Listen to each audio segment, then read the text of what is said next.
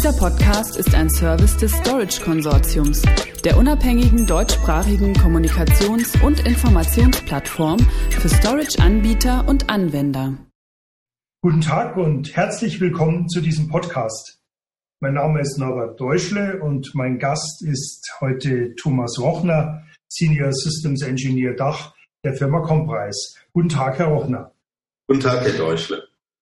Für alle, die das Unternehmen Comprise vielleicht noch nicht kennen, Comprise ist ein Softwareanbieter, der hardwareunabhängige Daten- und Speicherverwaltungslösungen zur Analyse, Archivierung, Migration und Replikation von unstrukturierten Daten, Files in Multicloud-Umgebungen ermöglicht. Oder man könnte es auch kurz fassen, Analytics-Driven Automated Storage Tiering für NAS.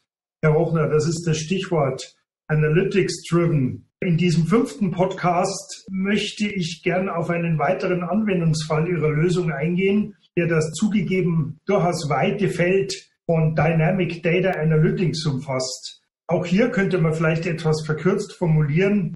Lernen Sie Ihre Daten zuerst mal richtig kennen, bevor Sie weitere entscheidende Schritte zur Analyse oder Datenverwaltung wie Backups vornehmen. Aber trotzdem, was verstehen Sie eigentlich unter Dynamic Data Analytics?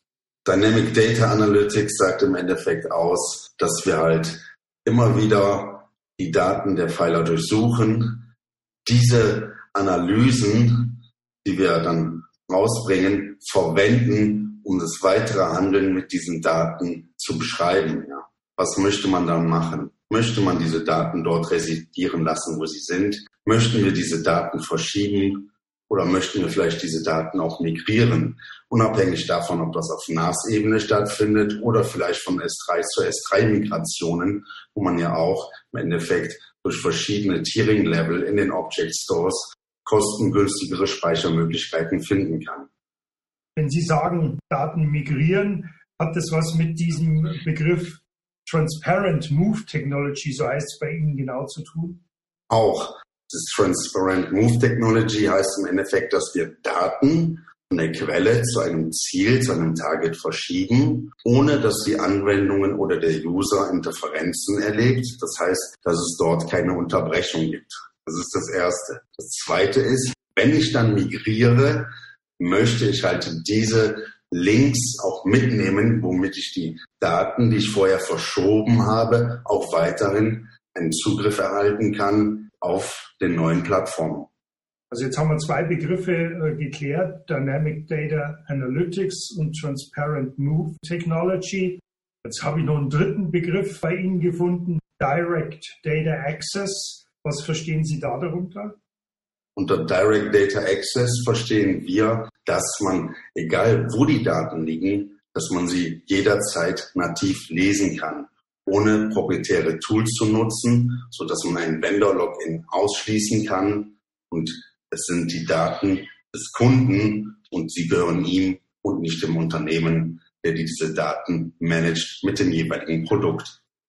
Nochmal zurückzukommen zur ersten Frage, Dynamic Data Analytics. Dahinter steckt ja, wie wir gesehen haben, so die Idee, seine Daten zu kennen, bevor man weitere entscheidende Schritte mit diesen Daten vornimmt. Also analysieren die Daten, egal wo sie liegen und das Ganze natürlich möglichst schnell.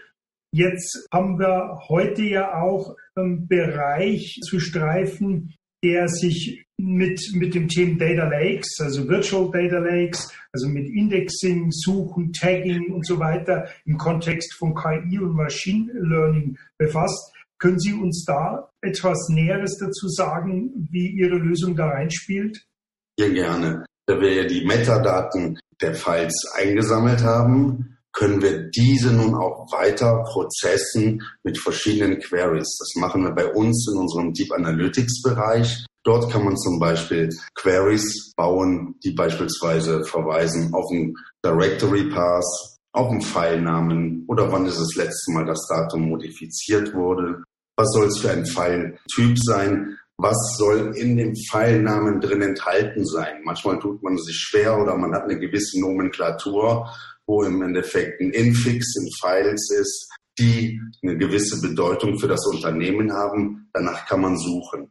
Und diese ganzen Queries sind miteinander disjunkt verbunden. Das heißt, man kann sie gegenseitig austauschen und man hat dann auch die Möglichkeit, diese Sachen zu taggen, so dass ich im Endeffekt ein mensch-maschinenfreundliches Interface finde. Das heißt, ich habe einen Datensatz und den kann ich einen Tag behaften, den ich selber definiere, so dass es besser lesbar ist. Verschieben Sie kalte Daten so, dass Anwender einen Unterschied nicht merken?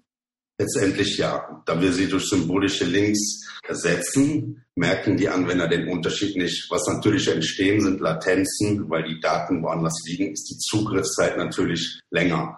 Die Zugriffszeit auf die heißen Daten bleibt erhalten. Wenn ich jetzt äh, das bisher Gesagte kurz zusammenfasse, nochmal im Kontext dieser Begrifflichkeiten Dynamic Data Analytics und Transparent Move Technology, ist Direct Data Access doch die Fähigkeit oder die Technologieoption, die es Anwendern ermöglicht, einen Datenzugriff von überall her in einem nativen Format zu erledigen. Und das wiederum kann vom Vorteil sein, wenn man kalte oder archivierte Daten für KI oder Machine Learning Anwendungen verwenden will, richtig? Korrekt, nicht nur kalte Daten, sondern auch heiße Daten.